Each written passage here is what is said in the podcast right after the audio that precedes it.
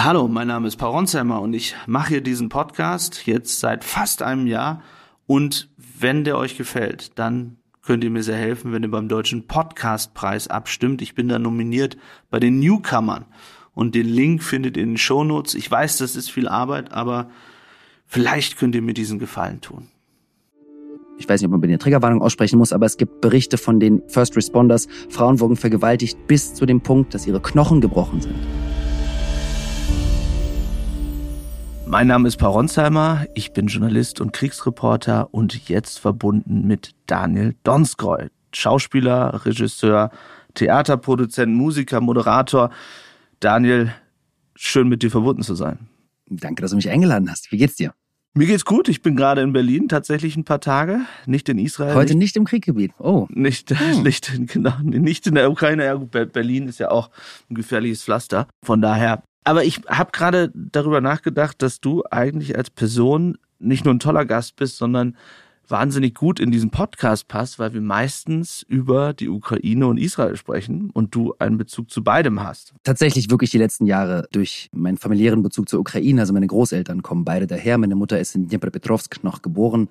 Äh, ich dann in Russland. Sind natürlich die letzten Jahre sowieso sehr vulnerabel gewesen, vor allem was meine Großeltern angeht. Das Ganze anzuschauen, zu sehen, wie Menschen mit Migrationsgeschichte aus der ehemaligen Sowjetunion plötzlich ihre Realität zusammengebrochen ist, hin zu jetzt seit dem 7. Oktober und natürlich auch die letzten Jahre auch durchgehend immer wieder die Situation in Israel, wo meine Mutter lebt und äh, mein Bruder, meine Schwester, also der größte Teil meiner Familie. Das sind auf jeden Fall Zeiten, in denen man sich immer wieder fragt, was kann man eigentlich noch für, für voll nehmen? Wie kann man aufwachen jeden Morgen und sich freuen, wenn den Menschen, die man liebt, es einfach äh, oft nicht gut geht oder sie sich tatsächlich im aktiven Krieg befinden?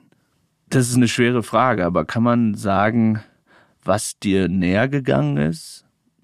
Ich glaube, das ist mir auf ganz unterschiedliche Weise nahegegangen, weil lustigerweise, also lustig, tragisch, komisch vielleicht, ähm, während wir einen Freitag-Nachtschuss-Podcast aufgezeichnet haben, bei dem es um die medielle Kritik in Deutschland geht, wie über Antisemitismus und wie über den Nahostkonflikt berichtet wird, saß ich auf der Sonnenallee äh, in unserem Podcast-Studio, als die Kriegsnachricht eingebrochen ist, dass Russland einmarschiert ist in die Ukraine. Ich war drei Tage vorher selbst noch an der russisch-ukrainischen Grenze drehen. Das erste Mal, seitdem ich geboren bin in Russland, war ich dort und habe in der Smolensk-Region eine, eine russische historische Komödie gedreht, wie skurril das auch klingen mag. Bin dann frühzeitig abgereist wegen der Kriegswarnung und saß dann, während wir, ich glaube, die Frankfurter Rundschau, den Chefredakteur zum Thema der Israel-Berichterstattung interviewt hatten, kam dann die Nachricht rein und das hat mich auf verschiedenen Ebenen berührt, weil natürlich die Komplexität des Russland-Ukraine-Krieges auch immer wieder unterfüttert wurde und auch in der mediellen Wahrnehmung davon, dass der Präsident der Ukraine ja Jude ist und Russland die Ukraine denazifizieren wollte. Das war ja die, die, ursprüngliche Message. Und da verbinden sich natürlich eben diese beiden Konflikte und diese beiden Verständnisse auch in meinem identitären Verständnis meiner selbst. Und die sind mir verschieden nahe gegangen, wenn natürlich in Israel Bomben fliegen aus dem Gazastreifen Richtung Israel, wenn Israelis massakriert, geraped und violated werden, ist das aktiv heute kann das auch meine Mutter sein, das kann meine kleine Schwester sein, das kann mein Bruder sein. In der Ukraine liegt meine Vergangenheit oder die Vergangenheit meiner Familie. Dort habe ich aktiv keine Familie. Das ist dann eher ein emotionaler Bezug. Und hier geht es ganz physisch darum, wenn ich weiß, dass gerade Raketen fliegen, sitzt meine Mutter im Bunker. Das heißt, natürlich geht mir das dann persönlich näher, wenn man das so, wenn man das so äh, klassifizieren kann. Wie war es für dich am 7. Oktober, als diese Nachrichten aus Israel gekommen sind? Denn es gab ja sozusagen nicht nur den Grenzüberschritt und das Massaker in den Kibbutzdörfern, sondern eben auch auf einem Musikfestival, wo viele, viele junge Leute waren, wo du hättest sein können, ich hätte sein können, wo man, finde ich, nochmal einen ganz, ganz starken, eigentlich emotionalen Bezug auch hat aufgrund dieses Festivals, so ging es mir zumindest. Meine Schwester wollte, wollte dort eigentlich hingehen, also das, zum Glück. Deine, deine Schwester hat geplant, dorthin zu gehen? Genau, und dann aus, aus verschiedenen Gründen ist sie nicht hingegangen. Hat auch zwei Wochen bevor das Festival, bevor, bevor dem 7. Oktober, hat sie ihren Militärdienst äh, beendet. Gott sei Dank. Für mich war der 7. Oktober, also es war äh, wie, aus einem, wie aus einem Film. Ich äh, war während der Zeit in den USA und habe die erste Bühnenadaption von Wladislav Spielmanns Memoiren Der Pianist aufgespielt auf der Bühne. Am 6. Oktober stand ich auf der Bühne abends, bin dann nach Hause gegangen und durch die Zeitverschiebung lag ich gegen Mitternacht wach im Bett und dann fing auf Twitter an, ein Hashtag zu kursieren, Israel Under Attack, äh, auf X. Ähm, ich habe es mir angefangen anzuschauen und es wirkte alles unrealistisch. Also Hamas-Kämpfer auf israelischem Gebiet, das kann nicht sein. Dadurch, dass man generell mit Ex immer schauen muss, woher die Nachrichten und woher die, die Mitteilungen wirklich kommen, dachte ich erst Fake News.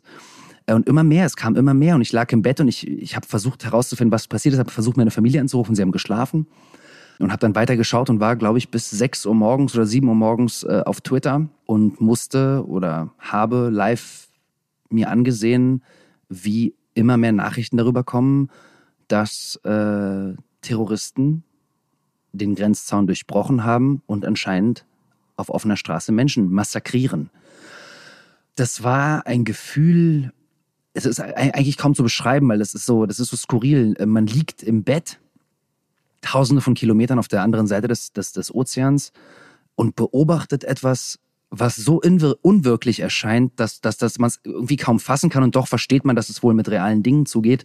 Und ich habe dann leider auch angefangen, auf Telegram nach mehr Informationen zu suchen, bin dann auf den Hamas Telegram-Account gestoßen und habe mir leider einfach angesehen, wie Menschen hingerichtet werden. Dachtest du in dem Moment, dass da Freunde von dir sein könnten? Hast du mit Leuten geschrieben? Ja, ich habe ich hab versucht, alle Menschen zu erreichen, weil das Festival ist natürlich äh, ein Ableger äh, eines großen brasilianischen Techno-Festivals, äh, auf dem ich tatsächlich in Brasilien letzten, letzten Winter war. Und natürlich alle Menschen versucht zu erreichen, äh, die ich kann habe dann lang, nach und nach Entwarnungen bekommen über das Festival, wobei bei dem Festival war auch erst gar nicht klar, was passiert die Nachrichten kamen ja wirklich äh, millimeterweise und habe dann angefangen, israelische Nachrichten zu gucken, morgens im Livestream und auch die waren komplett überfordert und ich habe sowas auch vorher noch nie gesehen. Menschen riefen an aus Verstecken beim Festival und haben den Nachrichtensprechern quasi gesagt, wo sie sind und gebeten, dass Polizei oder das israelische Militär kommt. Und es war eine komplette Überforderung im ganzen Land, die bis heute angehalten hat. Aber ähm, man, man kann sich sowas ja gar nicht ausmalen. Ich glaube, die höchste jüdische Opferzahl seit dem Holocaust an einem, an einem Tag. Natürlich die Zahlen und die konkreten Darbietungen von dem, was passiert ist, kommt ja jetzt gerade die letzten Tage auch immer mehr, immer mehr weiter bei raus. Und ich stand dann am, um 12 Uhr im Theater nachdem ich nicht geschlafen habe und mir das zehn Stunden lang angeschaut habe und meinen Eltern gesprochen habe, ich wusste, sie sind, sie sind okay, die waren im Bunker. Und dann musste ich um 13 Uhr äh, ein Holocaust-Theaterstück spielen. Und einer der, der glaube ich, der dritte oder vierte Satz, der fällt, ist, They executed them right in front of my eyes. Sie haben sie vor meinen Augen hingerichtet. Und gerade noch fünf Stunden vorher sah ich, wie ein Hamas-Terrorist einen Bunker aufreißt und mit seiner Pistole einfach die Menschen erschießt, die dort liegen.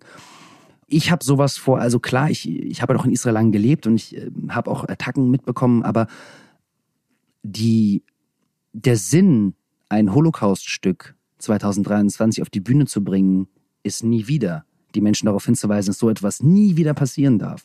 Das ist die Vergangenheit.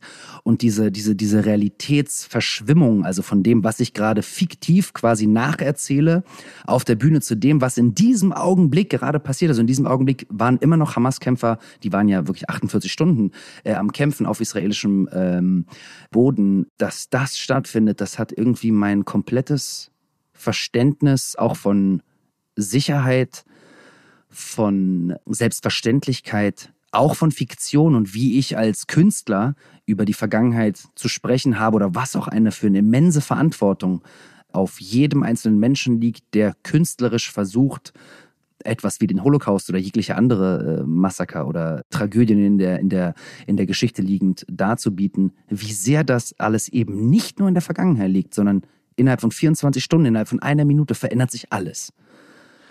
Jetzt sind es fast ja, zweieinhalb Monate äh, seit dem 7. Oktober und die Berichterstattung ist immer noch sehr intensiv, aber es ist natürlich weniger geworden. Es konzentriert sich jetzt sehr darauf, äh, was im Gazastreifen passiert. Die Demos gibt es ja immer noch, auch wo du wohnst, in London sehr intensiv und in Berlin auch immer wieder. Wie nimmst du das wahr heute? Das ist für mich wirklich sehr, sehr schwierig, weil natürlich muss ich auf der einen Seite meinen eigenen emotionalen Bezug verstehen.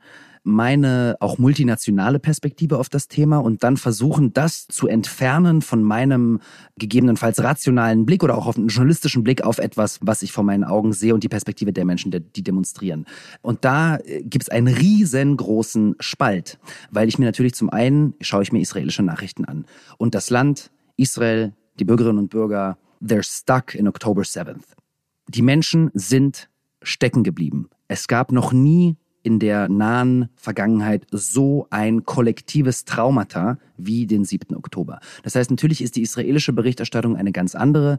Es, werden, es wird jeden Tag über die Menschen berichtet, die weiterhin als Geisel im Gazastreifen sind. Jeder kennt ihre Namen, jeder kennt ihre Geschichten. 250.000 Menschen sind misplaced in Israel, mussten evakuiert werden aus dem Süden und dem Norden des Landes. 350.000 Menschen sind eingezogen. Das ganze Land befindet sich im absoluten Ausnahmezustand. Und dann gibt es die Perspektive, die politische natürlich. Äh, wir hören die Politiker aus Deutschland, die deutsche Staatsräson. Wir hören sehr stark auf Biden, vor allem aus einer israelischen Perspektive, ein wirklich sehr ähm, helfender Präsident zum Thema Israel. Und dann gibt es natürlich die Social Media Bubble, die aggressiv vorgeht und auch einen aggressiven Ton hat. Und diese ganzen Diskurse miteinander in meinem Kopf verschmelzen zu lassen, ist tatsächlich nicht einfach. Klar, wenn ich am Samstag durch London laufe und ich nehme eine riesengroße Demonstration wahr, die eben nicht nur zum großen Teil darauf abzielt, dass äh, das Leid in Gaza zu Ende haben muss, sondern ähm, dass dort auch äh, Parolen gerufen werden, die man als antisemitisch einstufen muss.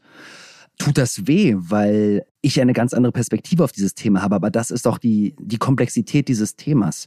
Alle Welt schaut nun auf einen komplexen, vielleicht den komplexesten Konflikt der modernen Geschichte, jeder bildet sich eine Meinung, aber die Meinung ist heute schwarz und weiß, gut und böse, unterdrückter, Unterdrücker. Und das tut mir weh, ich werde zu Misanthropen. Ich, ich, ich, ich weiß manchmal gar nicht, wie ich noch darüber, darüber sprechen soll, weil bei vielen Gesprächen entbehrt sich die Grundlage eines Gespräches, wenn der Mensch gegenüber Israels Existenzrecht nicht mal an, anerkennt, dann worüber sollen wir sprechen? Ja, das Leid in Gaza der Zivilisten ist furchtbar. 100 Prozent. Zu, zu, zu 1000 Prozent.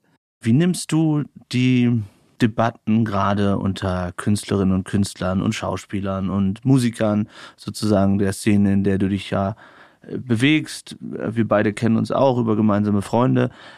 Und mein Eindruck war schon vor dem 7. Oktober, dass insbesondere in dieser Szene wahnsinnig häufig über Nahost diskutiert wird und über Israel und über Netanyahu und über all das. Und auch darüber habe ich hier im Podcast schon häufiger gesprochen, aber dass man ja eigentlich nach dem 7. Oktober gedacht hätte, da gäbe es jetzt mal bei Instagram zumindest für ein paar Tage ein bestimmtes Bekenntnis und man würde Videos sharen von den Opfern des 7. Oktobers. Und korrigiere mich, aber mein Eindruck war, in dieser Bubble hat das eigentlich gar nicht stattgefunden. Und ich will jetzt auch gar nicht irgendjemand rausnehmen, namentlich oder so, sondern mir ist aufgefallen, dass Leute, die zum Beispiel sehr viel in den vergangenen Jahren geteilt haben über, sagen wir jetzt mal, Flüchtlingsboote und, und die Hilfe für Flüchtlinge, was ja wichtig ist, absolut, die damit aber ja auch sich oft klar politisch positioniert haben, dass selbst von denen eben gar nichts bis sehr wenig kam. Ich kann dir genau sagen, was ich beobachtet habe. Ich habe beobachtet, dass ein Bekenntnis, ein Sympathiebekenntnis zu Israel kommt immer nur mit einem Ja, aber. Das habe ich beobachtet. Es ist schlimm, was dort passiert ist, aber wir müssen auch über Ja, Israel wurde angegriffen, aber das liegt ja an Das heißt, dieses reine Bekenntnis dazu, dass am 7.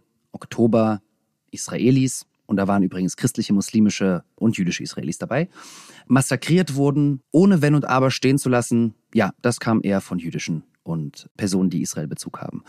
Äh, alle anderen Personen waren vorsichtig. Ja, Vorsicht, man ist vorsichtig, weil man hat Angst, weil man hat Angst. Ähm, ich glaube, es basiert ganz, ganz klar auf einer Angst, weil es eben nicht, weil es zum guten Ton gehört, Israel zu kritisieren und nicht Sympathie mit Israel zu hegen. In dieser bestimmten Blase oder überall? Also ich glaube generell Wir haben durch alle gesellschaftlichen Milieus äh, ein Antisemitismusproblem, das ist ganz klar.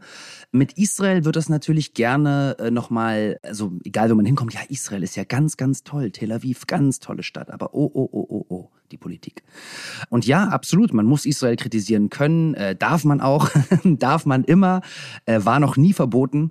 Die meisten Israelis kritisieren Israel. Äh, die meisten Israelis wollen Netanyahu nicht haben. Die meisten Israelis haben ein Problem mit der israelischen Regierung, mit den äh, konservativen, ultraorthodoxen Parteien.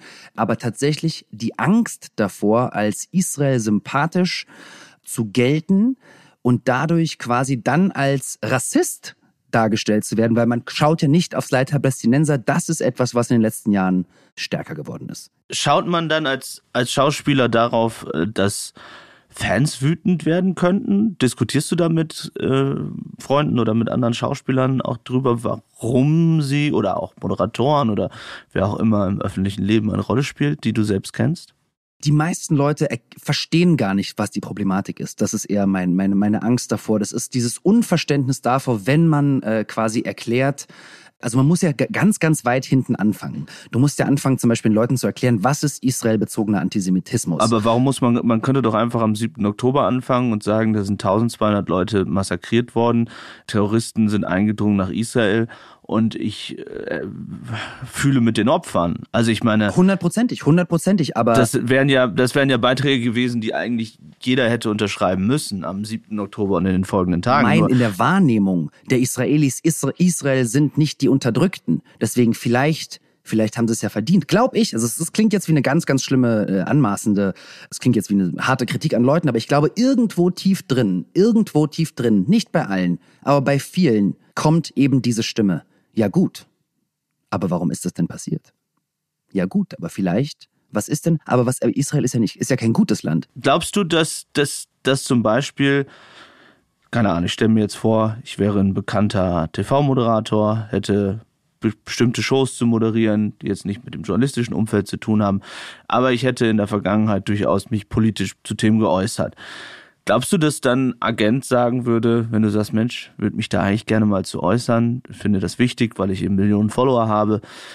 Meinst du, der würde abraten und sagen, na, da verprellst du deine Fans, wenn du jetzt irgendwie Mitgefühl mit den Opfern des 7. Oktobers äußerst? Nein, so, so, so strategisch glaube ich das nicht. Das ist ein viel, das ist das Schlimme ist ja das. Das wäre sehr einfach. Ich glaube, es ist viel komplexer und dadurch auch viel schlimmer weil es hängt mit einem, mit etwas zusammen, was viel, viel tiefsitzender ist. Und zwar dem Gedanken, es wurde in die Leute über die letzten Jahre, Israel ist nicht gut. Zionismus ist nichts Gutes. Existenz Israels ja, aber. Und das ist bei vielen Menschen, glaube ich, ähm, tief drin. Ähm, auf der anderen Seite natürlich auch ganz klar in allen gesellschaftlichen Milieus der Antisemitismus, der tief drin sitzt, der sich in verschiedensten Formen auswirkt von links nach rechts und bürgerlich und muslimisch. Da gibt es ganz verschiedene Ausgeboten von. Und ich glaube, das ist eine Kombination von beidem. Allein, dass wir den Begriff Israel-Kritik haben, das haben wir ja mit wenig anderen Ländern. Gibt es Russland-Kritik als so einen Kampfbegriff? Den gibt's ja, weiß ich nicht, kannst du mir sagen. Wie, wie, nee. Wie, nee, man kritisiert die Hamas, aber gibt's Palästina-Kritik? Und das sind sehr, sehr interessante ähm, Muster. Und ich glaube, es gibt ganz, ganz tief sitzende Bilder und die sind in einem Milieu, was sich quasi viel mit äh, Unterdrückung auch auseinandersetzt, was ja gut ist, weil der, der künstlerische Betrieb soll sich ja auch mit Unterdrückten oder auch mit Geschichten von Menschen, äh, die vielleicht ihre Geschichte nicht erzählen können, auch auseinandersetzen. Da sind wir irgendwo stecken geblieben von Juden waren im Holocaust unterdrückt und heute sind es weiße Kolonialsiedler. Und das ist jetzt sehr schwarz-weiß von mir gesagt, aber dieses Narrativ wird stark gepusht. Und das bleibt hängen. Und hast du dann in den vergangenen Wochen eben nach dem 7. Oktober mit Leuten aus deiner Branche darüber gesprochen? Oder hast du sie mal gefragt, warum äußert ihr euch eigentlich nicht dazu, wenn ihr euch sonst irgendwie politisch zu allem Möglichen äußert? Warum seid ihr da so still oder hältst du dich da lieber raus? Die Leute sind, die reden mit mir gar nicht mehr so richtig darüber, über dieses Thema, weil die, äh, das ist dann so, es, ich krieg dann so nach dem Motto, ja, mit dir kann man ja nicht drüber diskutieren, du bist ja nicht objektiv. weil du Jude bist. Ja, weil meine Familie in Israel lebt, ja klar. Und weil man mit mir halt, ich, ich, ich habe Fakten und ich habe Wissen und dann macht's halt keinen Spaß. Ne? Das macht wahrscheinlich mehr Spaß, wenn man halt zusammen motzen kann. Ich weiß es nicht. Also es gibt die Leute, die natürlich offen in Dialoge gehen, die gibt es hundertprozentig. Äh, und ich glaube, viele Menschen meiden meiden diesen, das ist ja, das ist ja was ganz Schlimmes, über, über was man sprechen müsste und man könnte sich im schlimmsten Fall ins Fettnäpfchen setzen, dann sage ich lieber gar nichts. Ja, aber vor dem 7. Oktober haben viele dieser Leute das ja eigentlich sehr gerne gemacht. Ne? Also wenn man Natürlich, über Netanyahu reden konnte, wenn man über irgendwie die Situation in Gaza reden konnte. Paul, intelligente Menschen, wirklich eine intelligente Frau hat mir gestern am Telefon gesagt, ja, äh, ist ja wirklich, wir sind ja mittlerweile auf dem Niveau angekommen, dass wenn man Netanyahu kritisiert, dann ist man ja direkt Antisemit. Und dann war ich so, wo, wo, wer, wer sagt, du bist Antisemit, wenn du Netanyahu kritisierst? Zeig mir diesen Juden. Zeig mir die jüdische Community, die auf dich mit dem Finger zeigt, wenn du sagst, Netanyahu ist, ist kein guter Ministerpräsident. Zeig mir die Juden in sehr Deutschland. Sehr wenige, würde ich sagen. Ja, also sehr wenige. Also, ja, ja, genau. Aber irgendwo kommen diese Muster ja her und ich frage mich da, beschäftige mich da auch wirklich sehr viel mit und allein äh, das Unverständnis über wie die jüdische Community in Deutschland, was die Realität dieser Community ist, dass 45 Prozent der jüdischen Community in Deutschland ukrainischen Hintergrund haben. Darüber spricht keiner. Dass die, der größte Teil der jüdischen Rentnerinnen Rentnerinnen und Rentner Grundsicherung beziehen müssen, weil viele ihrer Hochschulurkunden und, und auch noch Arbeitsbefähigungen aus, aus der Ex-Sowjetunion gar nicht angenommen wurden in Deutschland. Diese Menschen äh, quasi hierher geholt wurden oder es wurde erlaubt als Kontingentflüchtlinge äh, und dann ja, heute wiederum äh, auf Unterstützung zählen müssen. Dieses ganze Vulnerable, diese ganzen vulnerablen Gruppen innerhalb der jüdischen Community werden nicht wahrgenommen. Man schaut dann viel lieber auf, ja, den bösen Juden und das ist Netanyahu und das ist das israelische Militär und dann ja aus der linken und auch aus der akademischen Richtung White Settler Colonialism, Apartheid, Genocide, das wird alles gepusht und das auch nicht nur in Deutschland, sondern natürlich auch im englischsprachigen Raum, England, Amerika. Wir haben letzte Woche, wir haben letzte Woche mitbekommen äh, die die Kongressanhörung äh, zum Thema der äh, der Präsidentinnen der drei Top-Universitäten in den USA äh, und nicht mal die können klar benennen, dass äh, wenn man die zur Vernichtung von Juden aufruft, das vielleicht rassistisch und antisemitisch sein könnte. Das Problem ist riesig, Paul. Das Problem ist so, also es ist wirklich verrückt. Ich habe eine WhatsApp-Gruppe mit, mit verschiedenen jüdischen Freunden. Wir sind irgendwie nochmal näher zusammengerückt tatsächlich seit dem 7. Oktober. Und das ist eine Ohnmacht, weil man weiß gar nicht, wo man anfangen soll. Allein, du hast mich gerade die Frage gefragt, ich könnte dir 17 verschiedene Antworten darauf geben. Es ist, also, we're fucked. It feels like we are fucked. Wenn du die letzten Wochen jetzt nimmst, also seit dem 7. Oktober, und wir haben gerade schon drüber geredet, die Berichterstattung konzentriert sich jetzt natürlich auf das, äh, was im Gazastreifen passiert. Was macht das mit dem, was wir auf den Straßen sehen und mit der Kritik an dem israelischen Vorgehen, dem militärischen Vorgehen? Wie ist dein Blick auf, auf die Debatte, die ja läuft? Also wir erleben, du hast, es, du hast es gesagt, Joe Biden unterstützt Israel immer noch sehr, auch Deutschland. Olaf Scholz hat äh, bei den Debatten um Forderung nach Waffenstillstand äh, immer wieder gesagt, es darf nicht dazu führen, dass die Hamas äh, wieder gestärkt wird oder sich umgruppieren kann. Aber der Druck nimmt ja spürbar zu. Also wenn man hört, ich glaube, in den letzten Tagen war es, dass, dass es Berichte gab, dass man sozusagen rund um den Jahreswechsel eben ein Ende dieser militärischen Operation fordert, so wie sie jetzt läuft. Wie ist dein Blick auf das, was da militärisch passiert und welche Auswirkungen hat das auf die Debatte? Würde ich gerne in zwei Teilen beantworten. Auf der einen Seite, ich höre ähm, die letzten Tage auch wieder vermehrt, ähm, ich bin gerade wieder aus einem Job raus, äh, viel israelische Nachrichten und äh, dort wird sehr, sehr stark darüber gesprochen, äh, von Militärexperten bis zu ähm, Regierungsmitgliedern, dass die Uhr tickt. Also ein Ende der Operation oder ein Ende des militärischen Gegenschlags ist eingeläutet. Was das politisch bedeutet, ist natürlich auch wieder ein großes Ding, weil du hast einen Ministerpräsidenten, der an der Macht festhalten möchte, der bis heute keine Verantwortung auf sich genommen hat. Das haben die meisten Mitglieder der israelischen äh, Regierung, der Opposition, äh, der Sicherheits- äh, und Militärwesen haben das getan, Netanyahu nicht. Das heißt, da gibt's auf der einen Seite in Israel, es werden immer mehr Stimmen laut nach Neuwahlen, nach der Suche nach Verantwortung. Auf der anderen Seite, wie ich am Anfang gesagt habe, man ist am, am 7. Oktober, irgendwie steckt man fest. Es sind immer noch israelische Geiseln in der Gefangenschaft. Der Hamas sind zwar über 100. Das zweite ist, jetzt kommen erst wirklich die Augenzeugenberichte von dem, was passiert ist während des Festivals, wie sehr diese, äh, dieses Massaker auch sexuell und sexualisierte Gewalt, äh, wie sehr die einen großen Teil gespielt. Und das verändert die Debatte in Israel natürlich auch nochmal sehr. Verändert auch den Blick Israels auf die öffentliche Meinung. Es wurde uns nicht geglaubt. Es wurde Jüdinnen und Juden nicht geglaubt. Es wurde Israelis nicht geglaubt. Bis heute negieren Leute, dass Frauen vergewaltigt wurden massivst vergewaltigt wurden, äh, in Gruppenvergewaltigungen. Es gibt, äh, ich hoffe, das ist eine, äh, ich weiß nicht, ob man eine Triggerwarnung aussprechen muss, aber es gibt Berichte von den erst, den First Responders. Frauen wurden vergewaltigt bis zu dem Punkt, dass ihre Knochen gebrochen sind. Und das hat sogar jetzt die BBC endlich nach zwei Monaten berichtet. Die UN-Frauenorganisation hat jetzt erst die sexualisierte Gewalt des 7. Oktobers ausgesprochen. Und das hat natürlich die israelische Wahrnehmung auf das, was passiert ist, auch nochmal geschärft und verändert und man will das Monster, wie sie es nennen, was auf der anderen Seite des Zaunes gewachsen ist, vernichten. Man will keine Zivilisten töten. Das ist nicht, es geht, es geht immer wieder um Genozid, das ist nicht das, was gewollt ist. Aber der Grundsatz ist, wir müssen und können nicht erlauben, dass so etwas jemals wieder passiert. Das ist der israelische Teil der Debatte. Natürlich sehen, sieht die Welt auf das Leid in Gaza. Ich schaue auch auf das Leid in Gaza jeden Tag und denke, und in mir ist es unruhig, weil man schaut sich das an und wenn man ein Herz hat, dann versteht man dieses Leid und denkt sich, was kann man machen?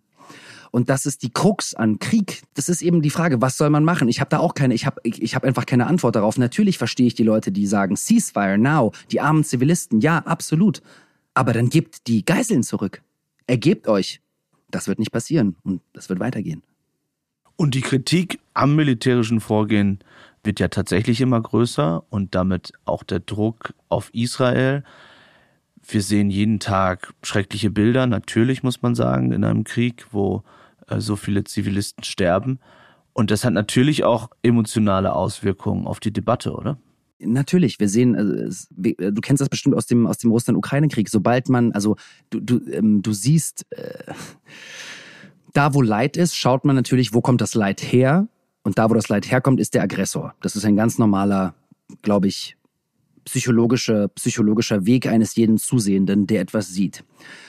Das heißt, wenn, wir haben die letzten Wochen so viel über Kontext gesprochen, vor allem in Bezug auf, auf die Anhörungen im Kongress in Amerika. Was ist denn der Kontext von dem, wenn jemand sagt, Intifada zum Beispiel? Intifada, Intifada, was ist der Kontext? Nein, Intifada aus israelischer Perspektive ruft dazu auf, ähm, Israelis und Jüdinnen und Juden zu töten. Äh, der Kontext ist dann, sagen wir mal, die Militärbesatzung. Macht das den Ausdruck Intifada weniger schlimm? Nein, tut es nicht.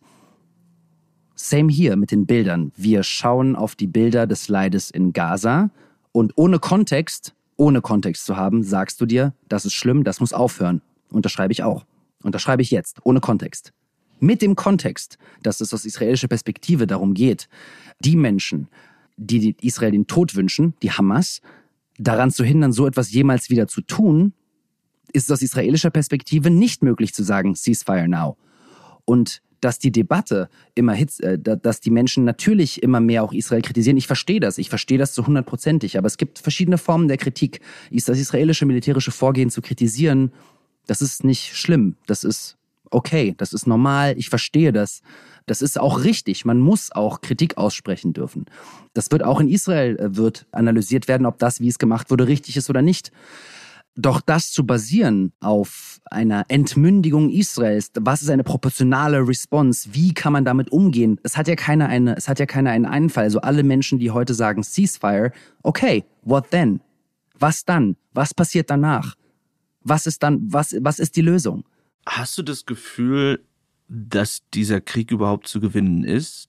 Denn wir hören ja auch sehr viele Warnungen, die sagen, dass sozusagen durch dieses, diese Militäroperation, durch den Krieg sehr viele junge Menschen, Kinder motiviert werden, irgendwann Hamas-Terrorist zu werden. Also dass man sozusagen sehr viele neue Terroristen damit überhaupt erst kreiert.